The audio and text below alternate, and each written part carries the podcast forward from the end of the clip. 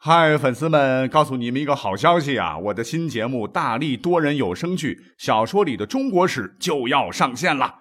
想要了解新节目或者跟我互动聊天，赶快来加入 VIP 粉丝群，入群二维码就在本期节目的声音简介中。你也可以添加我的小号，拼音大历史加三零三 D A L I S H I 三零三，然后拉您入群，我在那儿等你。管他正史野史。这里只有大历史，大力讲的历史正在播出。欢迎收听本期节目。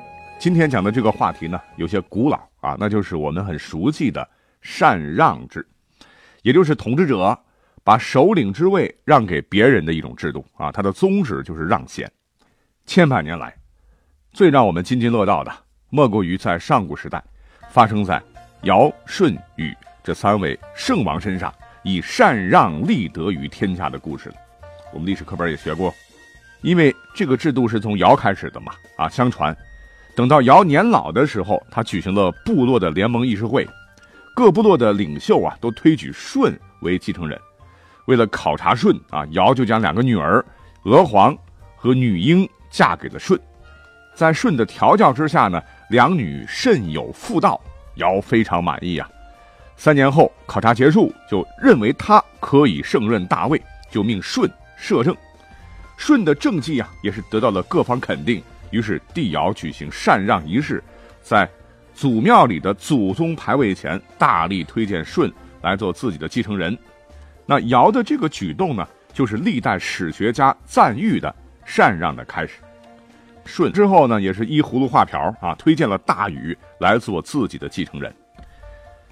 请注意，有史以来哈正史所记载的这种出于公心的禅让啊，就这么两例啊。后世仅有的几次禅让，我们都知道，那都是皇帝被逼得没办法了，为了保命不得已而为之的表演秀。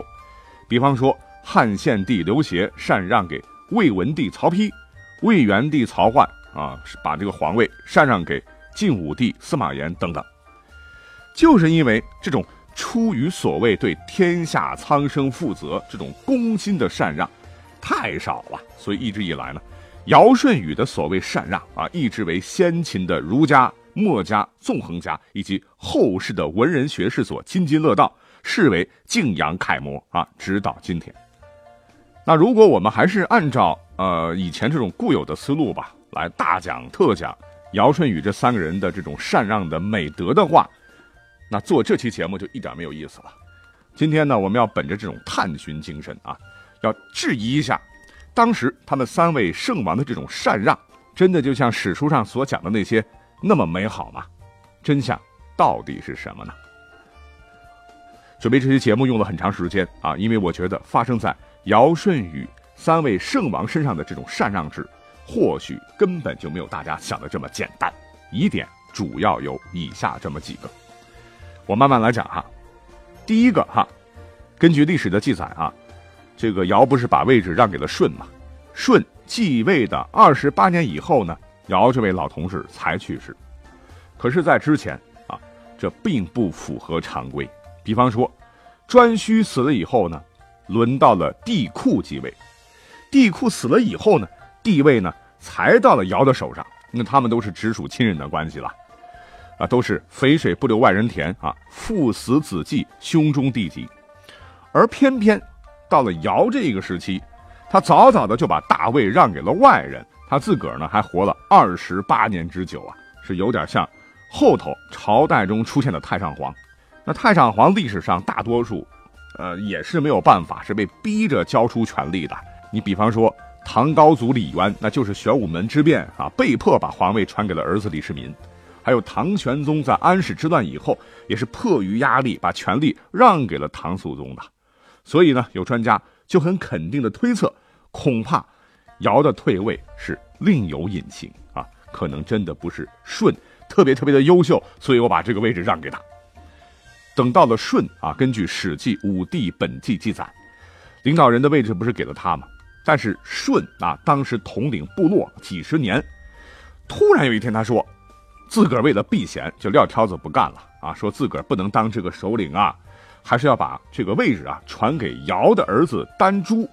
因为丹朱感觉我继位好像很不爽，所以为了避免冲突呢，舜就暂时避让到了南河边，也就是当时黄河的一段，并把地位让给了丹朱。可是奇怪的是，前来朝觐的诸侯啊，不找丹朱而找舜啊，有争执的人呢，也不找丹朱判决而找舜判决，人们都在歌颂舜的政绩。于是舜感叹说：“啊，这是天意呀！”说完就回到京城，又重新当一把手了。那通过司马迁的这段描述啊，似乎证明了舜呢是一个懂得礼让、讲究仁义的明君。可是现在有很多专家哎指出了其中的破绽，认为舜啊，你说干了革命工作都几十年了啊，莫名其妙的让位于尧的儿子，其实他是玩假的，因为政权在握啊，文武大臣都是舜的人，谁敢脑子进水的去支持一个过气的丹朱的？先王早死了啊，那他的人我们管他干嘛？我们现在只认我们现在的君王是谁。再加上后头丹朱的结局很悲惨，所以专家认为这根本就是一场政治操弄，是在作秀。那作秀还不止这一件啊。根据史书记载，舜啊之所以受到尧帝的青睐啊，还在于他非常非常的孝顺，是恒爱家人。可是让人匪夷所思的是啊，这个。书里面对于舜的父母、继母和他这个异母的弟弟啊，简直是描绘成的不是人呐啊，是想方设法的想杀害并不富裕的舜，而且是使用了各种残忍的手段，听起来真是骇人听闻啊。呃，我们都很熟悉了哈，比如说有一次啊，舜在家里搞装潢，他的父亲呢瞽叟骗舜上到屋顶上去，然后呢，他和他的另一个儿子象在下面就是。放火烧屋，把这梯子撤走，想把舜给烧死。结果呢，这个舜呢，不知怎么地，好像有魔法啊，突然变出了两个斗笠，是踩着飞了下来，好离奇。还有一次，是他的这个弟弟象啊，想霸占个如花似玉的嫂子，是想出了一条毒计啊，就是要挖井，让舜去挖。等这个井挖好了，舜在底下嘛，啊，他和他爸两个人就在上面填土，想把舜活埋。但是舜提早察觉，就旁边挖了个小井，爬了出去。而此时，瞽叟和象这两个人干嘛呢？这刚把人埋了啊，就准备协商分舜的家。譬如瞽叟要得房子，象呢想要得到嫂子娥皇和女婴。可这两个奸人没有想到，舜没死，哎，从井里爬出来了。跑回家一瞅，哎，自己的爸爸和弟弟竟然在分家。象看到哥哥竟然毫发无损，不以为然地说：“哦，我还以为你到外地去了啊，所以就把家分分。”啊等等，都让人觉得啊，这个故事的逻辑上简直是不可思议。而更夸张的是啊，这个事情发生之后呢，父子弟三人的感情居然跟以前一样和睦啊，以至于后头啊，舜得到天下以后呢，是居然大肆封赏他的父亲和弟啊，这都已经超出了常人的理解范围。说到这儿，人们可能会讲了，舜他不是常人，他是圣人啊。圣人当然有些做法和常人不一样了。但是我们要知道，舜的两个老婆可是谁啊？是娥皇和女英，他们是谁的女儿？是尧帝的女儿。换言之，哈，当时舜的身份那可是尧帝的女婿，怎么说也是皇亲国戚。你说对于他这么个坏弟弟象来说，应该是巴结都巴结不过来啊！怎么可能一门心思的想杀了哥哥，还想霸占？这当今的这个君王的两个女儿还是亲嫂嫂做老婆呢，这不是找死的节奏吗？啊，所以太牵强了。那我们再试想一下，如果舜真的是非正常死亡了，那你想抓凶手的时候，最大的犯罪嫌疑人是谁？当然是舜的弟弟象了。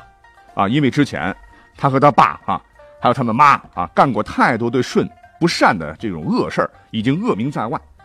而且象应该清楚啊。两位出身高贵的嫂嫂怎么可能会跟杀夫仇人结婚呢？尧帝难道不生气会放过瞽叟还有象吗？所以啊，这些都是来自于正史了。可是正史当中关于舜于家人的这种恩怨，那仔细想想啊，如果不是执掌政权以后舜啊找人去编的，那很有可能也是舜为了获得尧帝的信任和家里人，然后合演了这么一场双簧闹剧。否则，真的是没有办法解释这些匪夷所思的事儿。那再看后头舜的经历，同样跟尧一样，啊，在他让位给大禹之后的第十七年，他呢在南巡途中病逝于九嶷山。那这就奇怪了啊！既然舜他已经不是首领了，我们想一想，他为什么要去外出巡游呢？而且这个九夷山啊，当时就是一块荒地，人烟稀少，跑几千公里从中原跑到那儿去去巡游，意义到底是什么呢？更何况啊，舜当时呢已经是八九十岁的老人了，也别说是古人寿命短啊，你看现在这八九十岁的老人家也很少能经得起这么个折腾，更何况当时的道路通行条件还有交通工具还极端的落后啊，所以你跑那么远是干嘛呢？那根据台湾著名的历史学家叫博洋啊，他得出了一个结论啊，说舜之所以高龄远行，有不得已的苦衷啊，要么是武装押送，不得不往；要么是追兵在后，盲目逃生，两者必居其。如果说博洋先生说的对的话，那幕后的黑手肯定就是夏朝开国君王大禹无疑了啊，这是非常明显的政治追杀。那提到了。大禹啊，我们从历史课本都学到过哈。大禹当年是为了治水啊，三过家门而不入啊，这个故事是深入人心。那我们也为他这种舍小家为大家的这种献身精神所感动。但是呢，司马迁的《史记》里头，哎，似乎又透露出了一些不一样的这种感觉啊。司马迁说：“禹商先人复古，功不成受诛，乃劳身焦思，居外十三年，过家门。”不敢入。当时的历史背景是，舜接手天下啊，洪水是常年泛滥啊，人民饥为鱼鳖啊，到处是泽国。想要做好天下，就必须要把水先治好，而这就必须要启用治水世家的禹。可在这之前呢，我们都知道禹的父亲叫鲧啊，已经被杀了。杀他的这个人到底是谁啊？有的书说是尧啊，有的人说是舜。如果是舜，你想杀人父而用其子，那杀父之仇不共戴天，难道舜他不知道吗？啊，可能是因为除了禹啊，没有人再有能力治水了，所以舜是不得不用禹。而禹后来是三过家门而不入，除了表面上他敬业之外呢，啊，有人就认为那更主要的原因，他不是不想入，而是不能入，因为害怕舜抓住了他的缺失啊，哪怕是一丝一毫。而找茬加害他，那你进入家门就是要寻儿女私情了，你忘了大义了，那我得收拾你。那这和当时舜帝啊对他的这个百般猜忌的政治环境是很有关系的。刚才讲到了，大禹的父亲鲧因为治水不成被诛杀，很有可能杀他的原因并不在于治水不利，而是另有原因。因为这个鲧呢，一没渎职，二没有贪污治水资金。三，在治水过程中没有发生重大安全事故，那为什么非要杀了他呢？